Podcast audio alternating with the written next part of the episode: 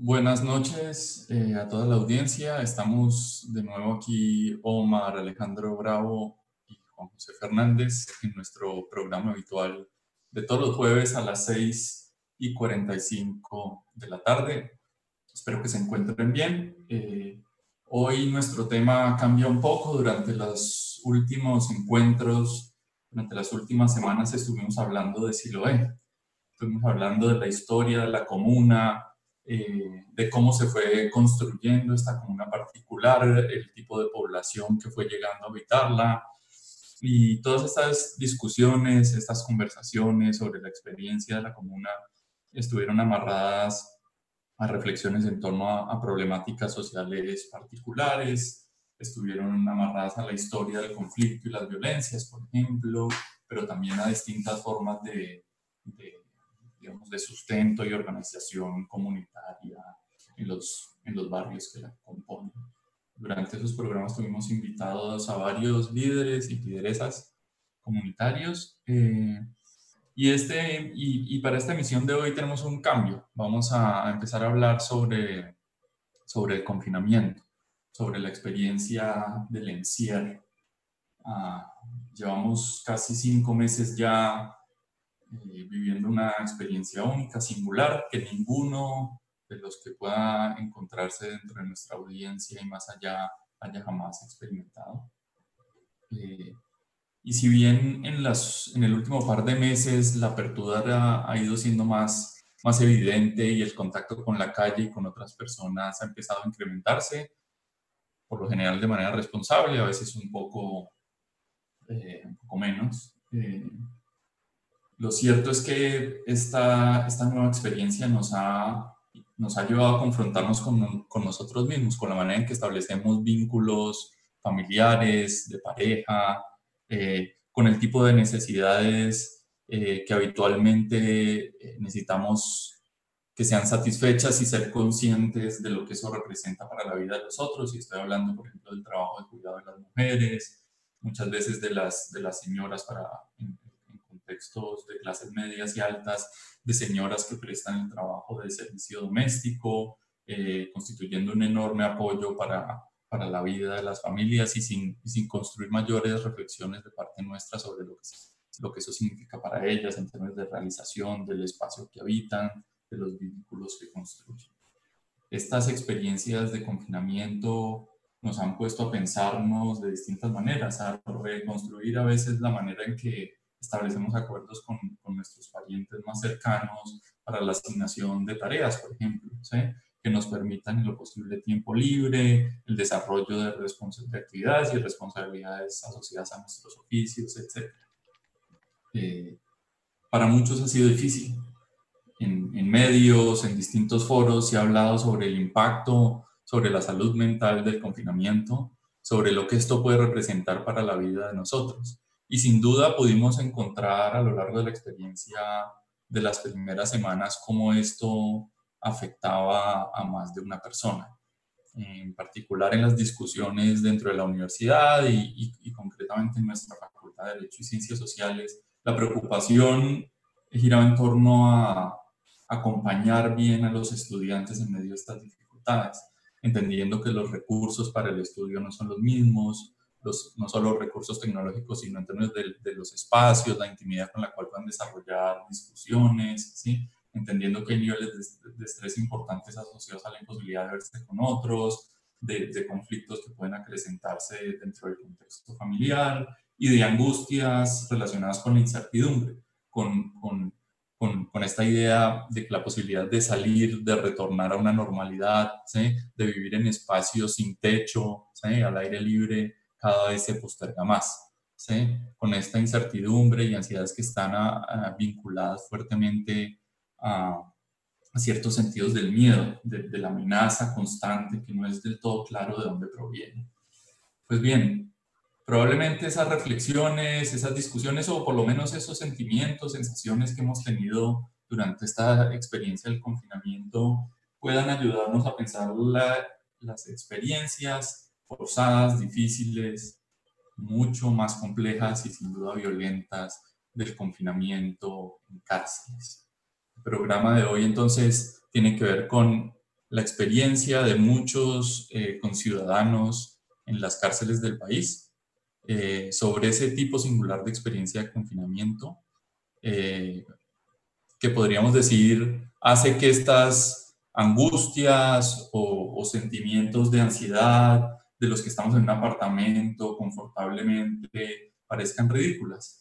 Pero creo que preferimos nosotros decir que si bien los niveles son sustantivamente distintos, que en muchos sentidos no son equiparables por las violencias que se ejercen, por la precariedad de ese tipo de confinamientos, si bien eso es cierto, pueden despertar una cierta, eh, digamos, pueden despertar momentos de reflexión, una cierta sensibilidad para pensarse lo que las personas en las cárceles están viviendo y pensarse en, entonces en la manera en que decidimos entender la justicia, hacer justicia, eh, organizar a nuestras sociedades. Ese es, el, es un poco el tema de, esta, este episodio de hoy, de este encuentro, eh, y sin ah, expandirme más, sin explayarme más, le doy la palabra a Omar para que eh, continúe. Hola, buenas noches, Juan José, Elisa, Santiago, Natalia y oyentes. Eh, en primer lugar, teníamos pendiente un saludo a nuestro colega Vladimir, ya a esta altura considerado el Yuri Levitam de Radio Samán, para quien conoce algo de radio soviética. Y bueno, el tema de hoy, como bien dijo Juan José, es cárcel y, encierro. Qué semana para hablar de cárcel, ¿no? Justamente. Em, creo que tenemos un material extraordinario para esto, y basado en la generosidad de dos compañeros con los que alguna vez trabajamos proyectos en la cárcel de Villahermosa y que se dispusieron ya en libertad a, brindar su testimonio acerca de qué es el encierro en la cárcel, que es una experiencia extraordinaria a la que la mayoría de nosotros no puede, no puede acceder. Entonces tenemos el testimonio de estos dos colegas, el nombre lo reservamos por motivos obvios y obviamente le agradecemos mucho esta disposición para hablar de una experiencia tan dolorosa. Y tenemos también la voz de una psicóloga en la época estudiante que participó de proyectos se hizo su trabajo de grado en el mismo contexto, en la cárcel de Villahermosa, que es Elisa Otálvaro, a quien le agradecemos mucho también su disposición para, este, para participar de este programa. Entonces, Natalia, Santiago, si nos hacen el favor, podemos ir con el primer audio al aire. Hola, eh, un saludo muy cordial eh, para todos. Eh, a ver, con referente al sufrimiento de un interno. Hablo de una persona que esté privada de la libertad. Es muy deprimente, es muy deprimente porque uno está adaptado a otra vida en la parte externa. El hacinamiento no han podido mejorarlo, además porque me da la impresión de que no quieren mejorarlo porque aquí el sistema eh, judicial de Colombia es un sistema obsoleto.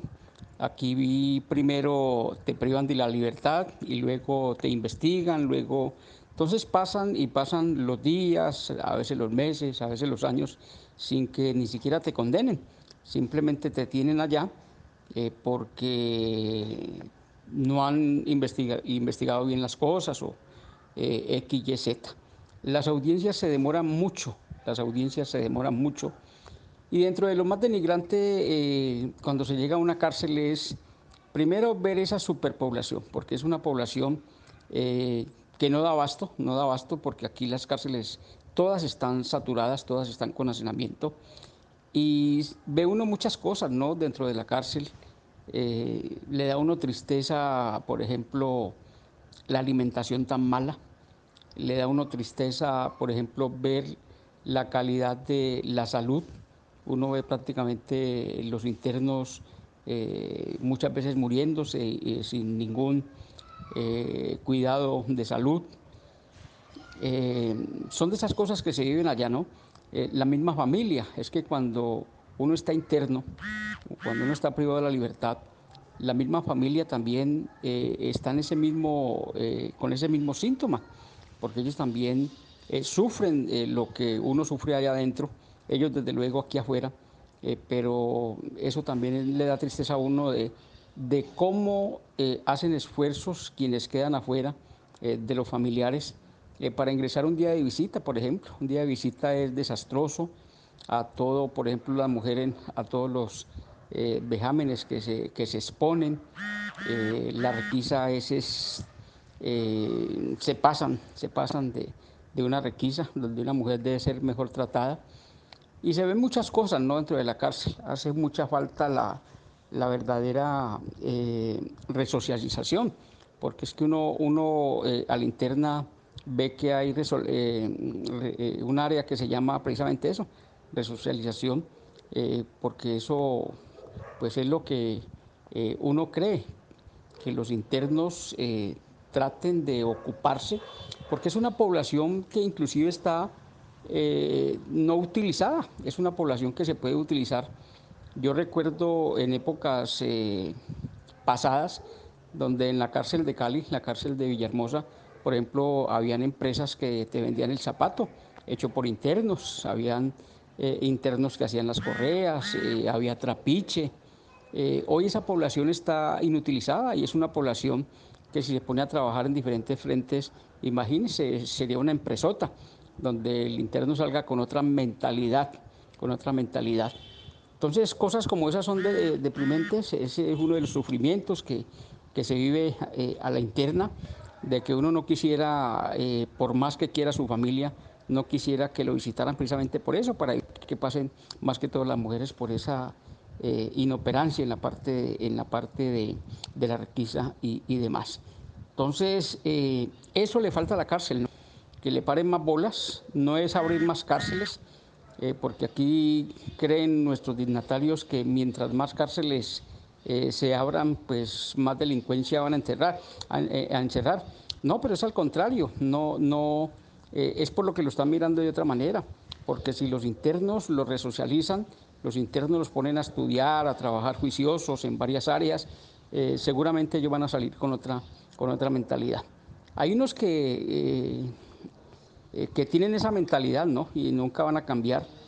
Eh, y hay otros que obviamente salen con, ganas de, de, no volver más. Hay unos que a uno le dejan aterrado que eso se van y vuelven, se van y vuelven, se van y vuelven, eh, siendo eso una cosa que no se la deseo yo por lo menos a nadie. Entonces falta eso, ¿no? Mano del gobierno, porque la parte económica se mueve. un interno en Colombia vale un poco de plata y no sé si con esa plata pues se moverán muchas cosas, eh, pero es, bastante, es bastante.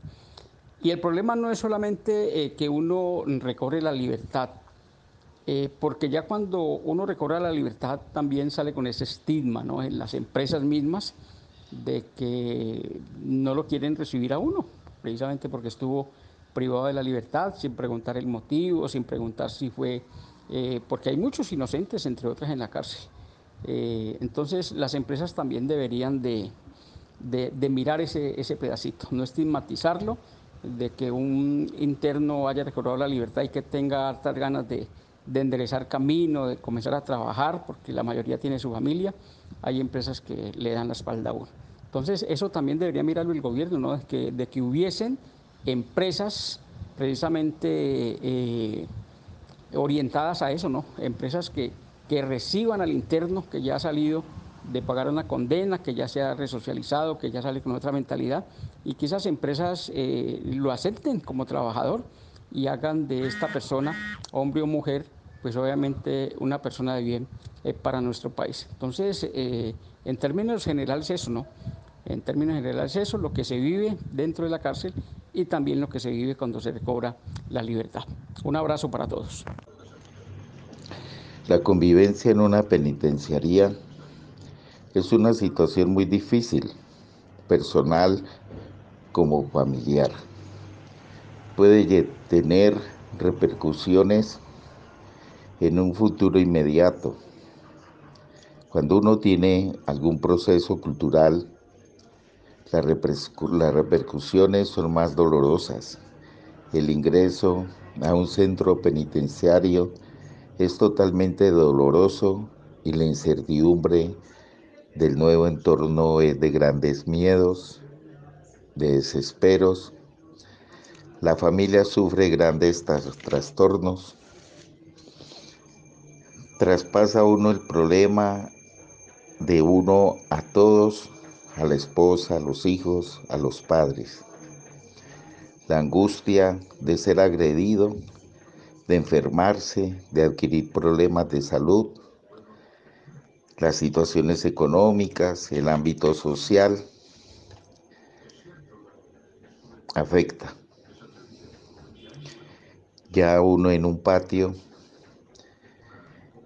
siente la violencia, el rigor de los tratos desobligantes, el desaseo reinante, el comportamiento vulgar.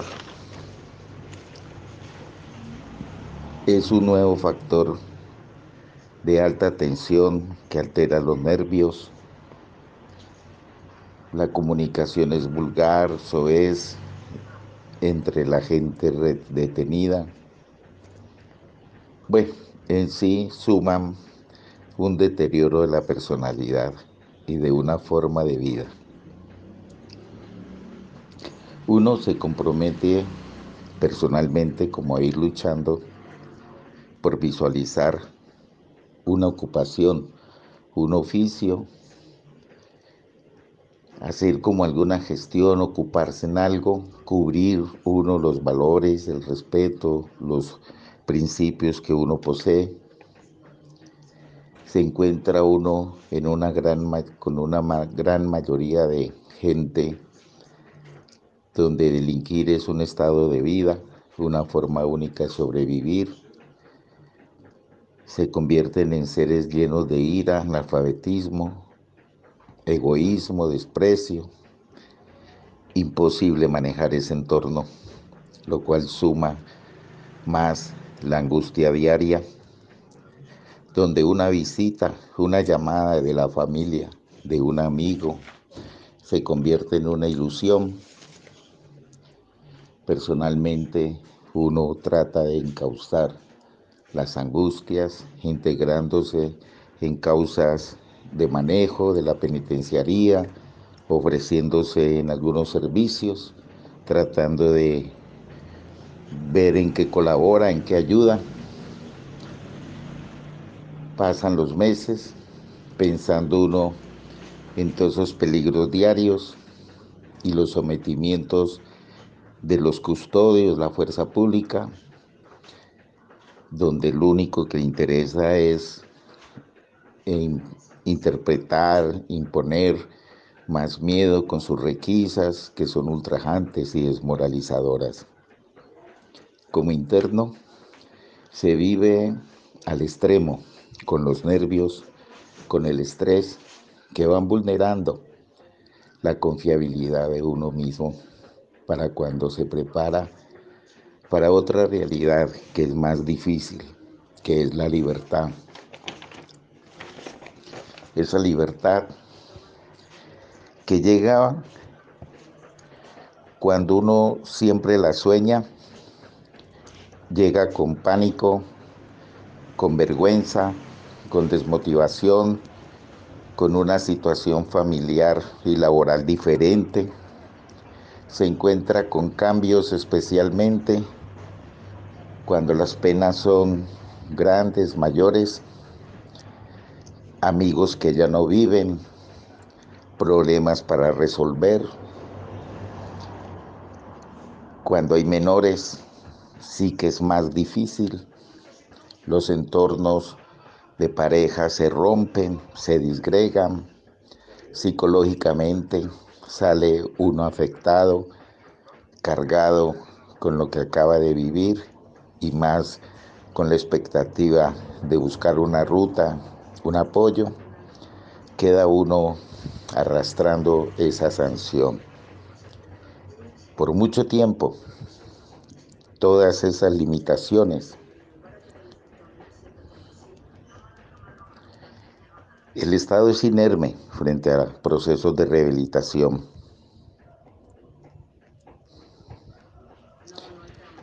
No hace nada, los índices aumentan, muchos regresan a la delincuencia porque tienen que trabajar, alimentarse, todo allá es gratuito.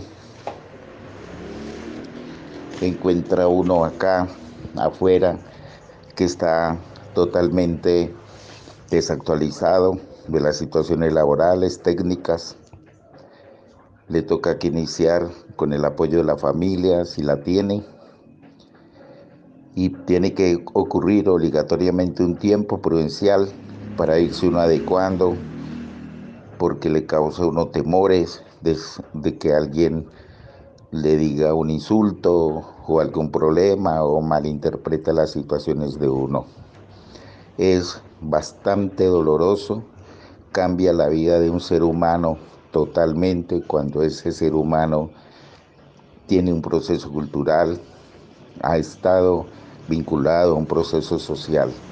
Es mucho más difícil comparado con aquel que tiene un estilo de vida que es su forma de vivir, donde ya está acostumbrado. Es muy difícil realmente volver a recordar esas etapas. Gracias. Bueno, qué, qué claridad, ¿no? La de estos dos, lo de estos dos testimonios. Eh, es creo una manera apropiadísima de entender la cárcel desde otro lugar que no el lugar común de, la punición o de este afán social de más cárceles, más encierro. Ver el lado real de estos dispositivos y, sus efectos. ¿no? Cabe aclarar, el primero de los colegas que, participó hoy, que brindó su testimonio, estuvo más de tres años preso para finalmente ser declarado inocente. Imagínense el quiebre que significó esto en su vida y y todo el gasto de, recursos y toda la brutalidad ejercida para después llegar a ese, a ese punto. Así de arbitrario es este sistema. Eh, bueno, no sé, Juan José, ¿qué te pareció? Pues creo que escuchar estas voces sirve para, como decías, entender el, el, lugar de las cárceles, la función y la experiencia de las cárceles de una manera distinta, espero, a la que frecuentemente suele escucharse en discusiones, digamos, de, de, tono más eh, conservador, menos reflexiva sobre lo que esto puede significar. Me parece muy, muy poderoso, me parecen muy poderosos los, los últimos comentarios sobre los efectos que el contexto tiene sobre el, carácter de las personas. Esto es, no solo tiene efectos eh, visibles, sustantivos sobre el, sobre el ánimo, sobre la salud mental, de, una persona confinada, sino que tiene unos efectos, si se quiere, de más largo alcance sobre el carácter moral de las personas, sobre lo que valoran, sobre, eso, sobre cómo se comportan, sobre la manera en que empiezan a, entender a los otros y a construir vínculos, sobre, sobre las posibilidades de crear confianza, etc. Y, por supuesto, es eh, tremendamente conmovedor y preocupante eh, oírlos hablar sobre las distintas formas de violencia que se ejercen y después todas las dificultades eh, asociadas con el, con el retorno a la libertad, eh, materiales, afectivas, de distinto tipo. pero tenemos, tenemos aquí a Elisa Otálvaro, que como decía Omar es, es una psicóloga egresada de la universidad y que trabajó durante un tiempo en sus años de pregrado con, con, gente confinada en, cárceles. Elisa nos va a contar un poco sobre su experiencia y también eh, nos, nos, ofrecerá una reflexión en torno a, a, este tipo de experiencias y problemáticas. Elisa, entonces, te escuchamos. Tu experiencia en la cárcel como estudiante, ¿no? Cabe aclarar por si alguien está interesando ahora la radio, que no se confunda. ¿Cierto, Gracias, Omar. Gracias. Te escuchamos. Gracias por tu aclaración. Bueno, en primer lugar, eh, quiero agradecer por la invitación a este espacio. Me alegra mucho que se estén haciendo este tipo de espacios y pues participar de ellos es un honor. Un saludo para todos. Eh, bueno, mi experiencia en la cárcel, eh, tuve la oportunidad de trabajar con el profe Omar en un proyecto en la cárcel de Villahermosa, de Cali, eh, y pues de ahí se derivó mi, mi tesis o mi proyecto de grado, el cual se llamó Arte, Escritura y Salud Mental en una cárcel de la ciudad de Cali. Eh, bueno, me puso ahorita que, que Juan José estaba como dando el inicio de la charla, y es que todas las consecuencias que él nombra o que él menciona de nuestro confinamiento, el confinamiento que estamos viviendo actualmente a causa de la pandemia, pues eh, son muy similares, quizás no en magnitud, pero sí son muy similares a las que menciona un preso eh, o una persona que está recluida y es las repercusiones en la salud mental, esta incertidumbre por el futuro eh, de pronto la alteración en las dinámicas, eh, en las rutinas, esta distorsión del tiempo y del espacio. Entonces, digamos que es, es muy curioso eso que nosotros ahora lo estamos viviendo. Referente de mi, de mi experiencia en la cárcel, eh, pues bueno, el proyecto lo que buscaba era como explorar estas otras alternativas que podrían brindarse en las cárceles o a las personas que están recluidas como una forma de expresión. Nosotros lo hicimos a través del arte o el dibujo y la escritura. Eh, me cuestionó mucho eh, mi, de pronto mi participación o bueno, eh, la experiencia en la cárcel es, cuál es la funcionalidad de este tipo de instituciones y cómo finalmente logran cumplir con su objetivo este tipo de instituciones son casi invisibilizadas en nuestra sociedad y si uno pregunta a una persona del común qué sabe sobre las dinámicas eh, en una cárcel, seguramente le van a, le van a responder, perdón, sí, que el que tiene más plata pues tendrá más beneficios y eso es lo único que saben. Entonces, eh, las dinámicas que, se viven en la cárcel quizás son muy desconocidas eh, para, para el común en la sociedad y me parece que, pues, que allí hay como un, tema a trabajar y un, un digamos, un llamado a, bueno, qué está pasando con este tipo de instituciones, con lo que genera este tipo de instituciones en las personas que están allí. Y en, me quedó muy, muy presente hace poco en una charla que, que escuché del profe Omar también, y es este llamado a, a pensarse la cárcel o a pensarse las personas que están en las cárceles más allá de lo que cometieron, del crimen que cometieron, más allá de, por qué están en las cárceles, es a pensarse proyectos y programas de, resocialización o, de reintegración a la, sociedad que realmente funcionen. No, no mirar la cárcel como, como una institución de castigo que, bueno, algunos autores eh, ya han mencionado cuáles son, cuáles son como todas las consecuencias en el ser y en, y en, y en la salud mental de, la, de, las personas que allí están. Entonces, digamos que esto es, es, lo principal que uno se cuestiona al trabajar en este tipo de, de instituciones. Eh, obviamente la experiencia es una experiencia bastante fuerte y eh, pues por el tipo de dinámicas que se viven dentro.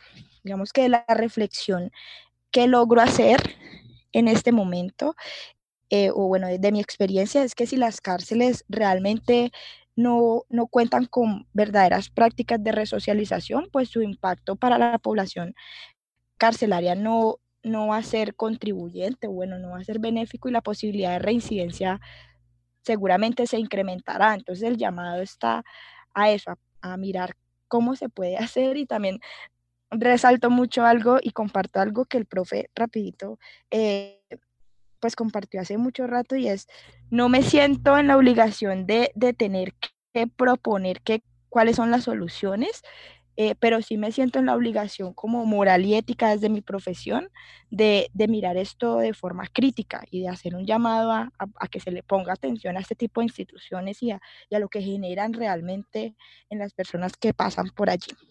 Entonces, pues bueno, muchas gracias por la invitación y los dejo con, con el profe Omar. Bueno.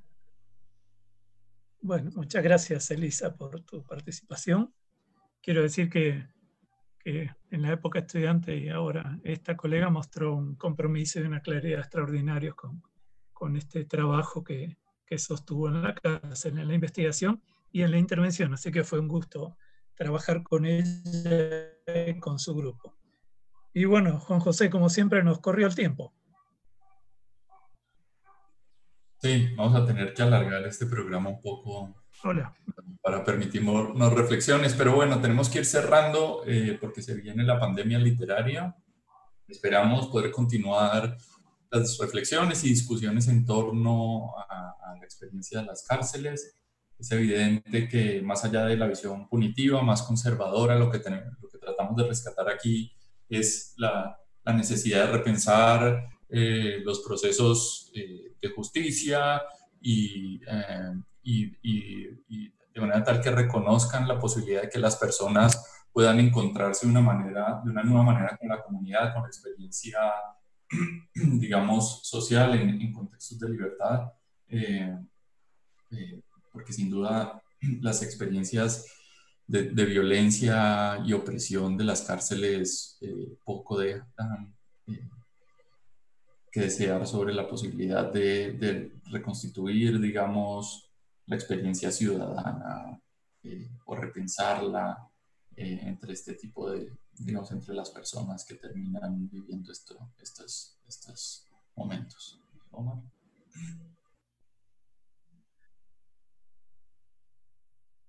Bueno, nada, cerramos. Le damos paso entonces al éxito radiofónico Radio Samán a Pandemia Literaria a cargo de la profesora Margarita Cuellar. Aquí me escribe un oyente, quizá exaltado, dice la ópera Winfrey de, Radio Samán, un elogio un poco excesivo me parece, pero bueno, merecido de alguna manera. Y listo, muchas gracias por su, su, apoyo a Natalia Santiago, a Elisa, de nuevo gracias por, por participar con nosotros. Y nos vemos el jueves que viene, donde seguiremos discutiendo todos estos temas.